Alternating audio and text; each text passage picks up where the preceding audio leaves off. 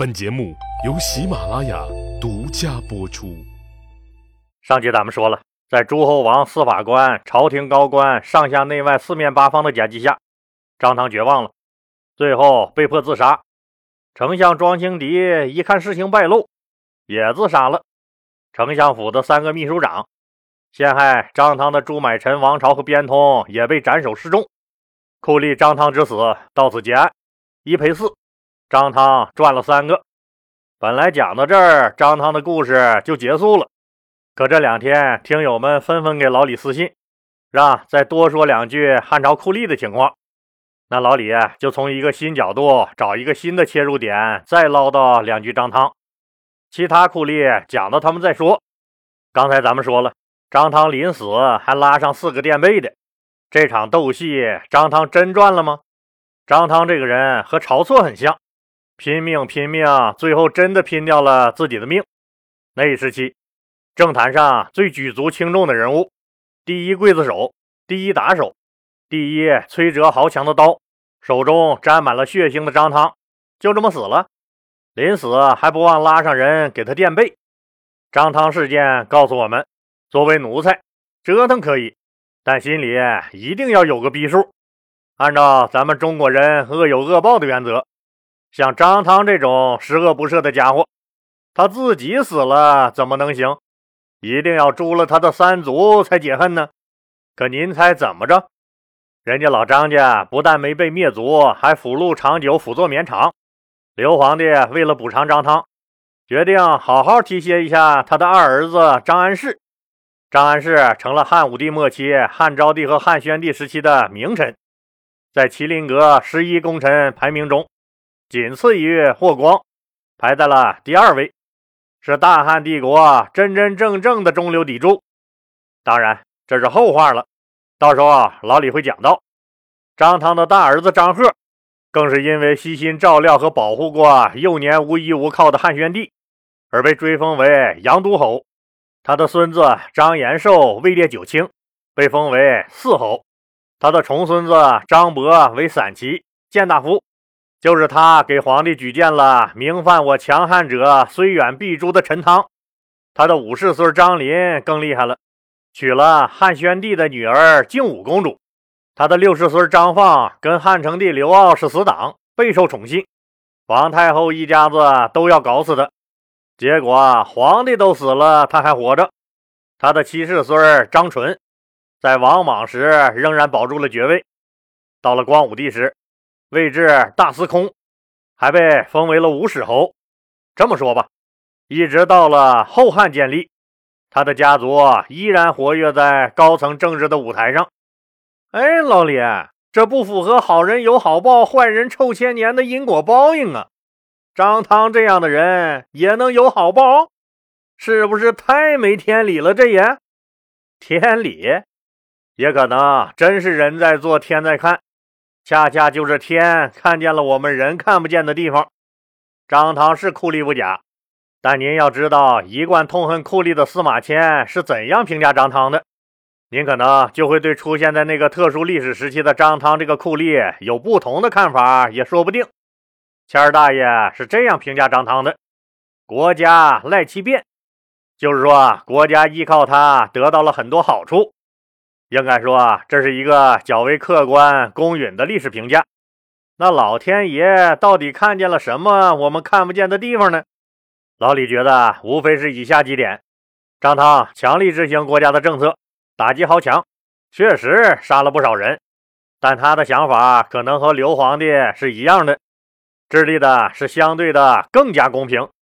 他用暴力手段强征豪强地主的钱，用来为大汉帝国守卫边疆。救护了无数边境郡县的老百姓，他拿强征来的豪强们的钱来赈济灾民，也救了无数老百姓的命。他强征军费去打匈奴，帮助刘皇帝开创了千秋功业，让此后两汉近三百年边境上极少有大规模的少数民族武装入侵，刀枪入库，马放南山，又少死了多少人？他打击豪强，抑制土地兼并。又让刘皇帝以后的休养生息，耕者才能有其田，也使汉昭帝、汉宣帝两朝人口的大量恢复有了条件。当然了，这么多年来，张汤无论是查办诸侯王反叛大案，还是强力推行新法新政，毫无疑问，都是按照刘皇帝的旨意行事的。现在刘皇帝的目的达到了，却弄得大豪强、大地主们那都有意见。不怪你张汤这个大恶人，怪谁呀？难道你还能怪人家英明领袖刘皇帝不成？可以说，在大汉朝，张汤就算是个很有个性的一个人了。他有过人的才干，能为国家做事儿，但是在这个性格上又有明显的缺憾，被他人所诟病。他是从最基层官僚机构中经过长期历练，靠因缘际会、人际关系，再加上个人能力打拼出来的实干型官员，其处理政务能力远非庄青敌、李蔡、石庆这些功臣之后祖传的高官可比的，更比所谓的什么文学名士公孙弘之流不知要强上多少倍。张汤办理案件时，对待诸侯王、皇亲国戚、官僚大臣。地方豪强这些势力，那总是毫不手软、不留余地的予以打击；而对平民老百姓阶层，相对来说还是很宽容的。表面上看，张汤是个大恶人，可从另外一个角度来说，他有没有一点大慈悲的意思呢？这很值得我们现代人思考。最后，老李要说，无论您把灵魂出卖给谁，记得留一点给自己。树大招风易，人红是非多。会在什么阴沟里翻个船，什么时候踩个什么线，都是件挺说不准的事儿。所以都要好自为之。张汤死了，可我们的小日子还是要过的，不但要过，还得过好。这晃晃悠悠啊，一年又要过去了。二零二二年的新年也离我们越来越近了。我们在年底各种 PPT 年度总结大会上奔波的时候，老爸老妈也没闲着，开始了为春节操劳。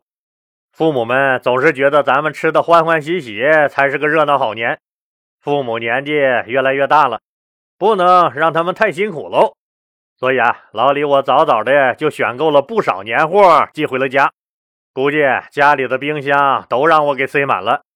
您说我为啥买了那么多好东西？嘿嘿，京东年货节的优惠幅度太大了呗！不但优惠幅度大，东西还好，最主要据说还能每天领三次大红包，这也是年前最后一波大福利了。说啥咱都要给家里长辈、同辈、晚辈买点不是？还有家里的三姑四姨、七舅姥爷，哪个也不能落下呀！京东年货节早就给咱准备好了新春年货礼品礼盒、原产地好物等多种类型的商品，为您打造了一场盛大的年货节盛典，让您足不出户就可以购买到来自全国各地的好东西。掰掰手指头，距离春节还有几天了？没几天了。京东年货节上的年货很多可都是各货源地直运的，如果您想买到原产地的优质年货，可一定要抓紧时间了，拖延症可要不得。这个春节，无论你在东北穿着貂，还是在三亚露着腰，无论你是否有家人的陪伴，京东都会陪伴在你左右，让京东年货节温暖陪你过大年。现在就点击屏幕下方小黄条领红包吧！听说最大的红包是九千九百九十九元哦。如果您通过老李节目播放页底下那个小黄条的专属链接成功购买了首单京东商品，您还可获得一张喜马拉雅自营商城满九十九元减五十元的特别优惠券。这好的事儿还等啥呀？赶紧点击屏幕下方的小黄条，领上红包去整年货吧！好了，咱们言归正传啊，因为张汤事件。这朝廷一下子就空出了丞相、御史大夫和大农令三个重要的位子来，那谁的屁股能坐上去呢？汉武帝刘彻不久就给出了答案。公元前一一五年二月，汉武帝任命太子太傅赵周为丞相。三月十五日，又任命太子太傅石庆为御史大夫。看样这太子太傅是块好跳板呢。那太子太傅是个什么官呢？可能从这个名字上您就听出来了。简单的说，太子太傅就是太子的师傅，太子算是他的弟子。接着，孔瑾做了大农令，桑弘羊做了大农中丞。到了公元前幺幺四年，北方那个已经没啥资格豪横的匈奴大单于伊稚茶，终于自己把自己给郁闷死了。他的大儿子乌维继位当了匈奴的新单于。咱们说汉武帝一朝绝对是个人物辈出的时代，气势恢宏之下也包藏着追名逐利的腥臭。这些人物既有老李讲过的卫青、霍去病、李广、张骞、董仲舒这些比较正面的人物。也有不好评价的公孙弘、桑弘羊这些人，还有一批人那就比较神秘了，他们就是一批带着鬼魅色彩的大仙儿。我们知道，皇帝活的一般都是很滋润的，那既然滋润，那就想着怎么能一直滋润下去。换句话说，就是不想死，不想死就得向神仙学习，学习神乎其神的那些东西。既然想向神仙学习，那咋能见着神仙就成了迫切需要解决的问题？汉武帝刘彻自然也是不例外，也没活够，也想长生不老，还想向天再借五百年。既然老大喜欢，咱就投其所好呗。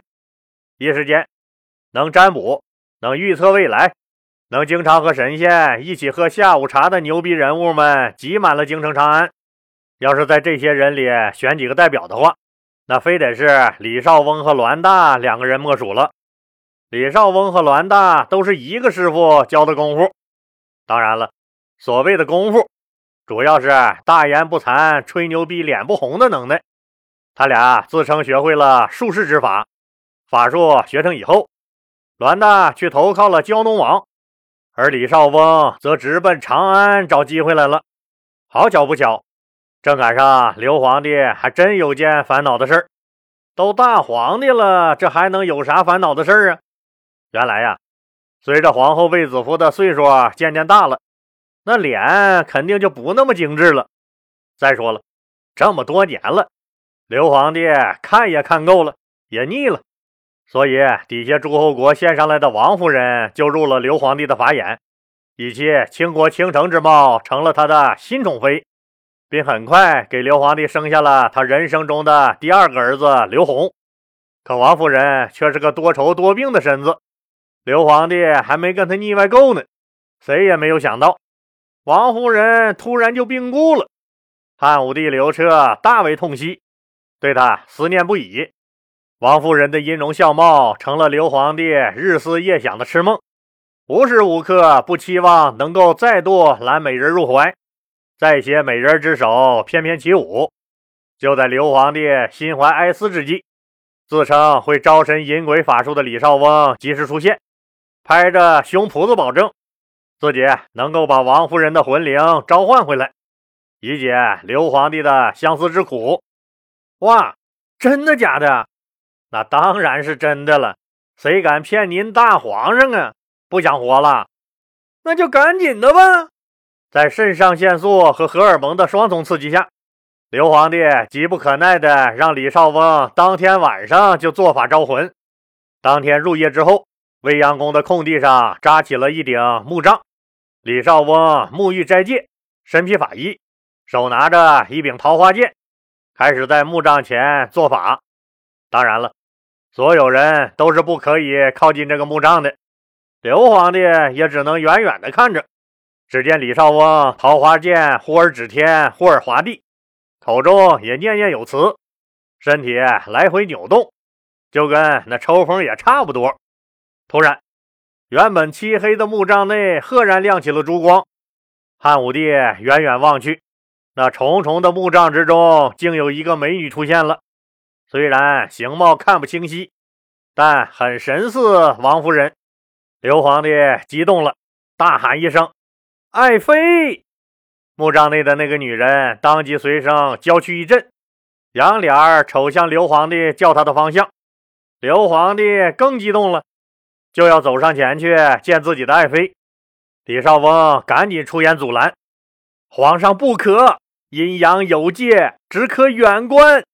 您若靠近，夫人的魂灵必散。”正激动的刘皇帝哪能听见这话，继续魂不守舍的向墓葬靠近，口中还连声叫着：“爱妃，爱妃！”李少翁一见这刘皇帝没被自己唬住，立刻就有点慌了，这要露馅儿啊！这呀，就又高声叫了一嗓子：“皇上不可呀，皇上！”李少翁话音刚落，墓葬内突然一暗，随即光灭影消，啥都没有了。刘皇帝很是遗憾，问李少翁：“这是咋回事啊？”李少翁告诉他：“您是天子，阳气太盛，是您的阳气把夫人的魂灵给冲散了。”哦，是这么回事啊！刘皇帝信了，对李少翁是既给钱又封官。李少翁一下子就从一个江湖术士变成了大汉朝炙手可热的文成将军。实际上，李少翁玩的是什么把戏啊？应该就是最古老的皮影戏呗。刘皇帝哪知道这个东西？那最后又发生了啥有趣的故事呢？咱们呢下集接着说。好了，赶紧点击屏幕下方的小黄条，领上红包去整年货吧。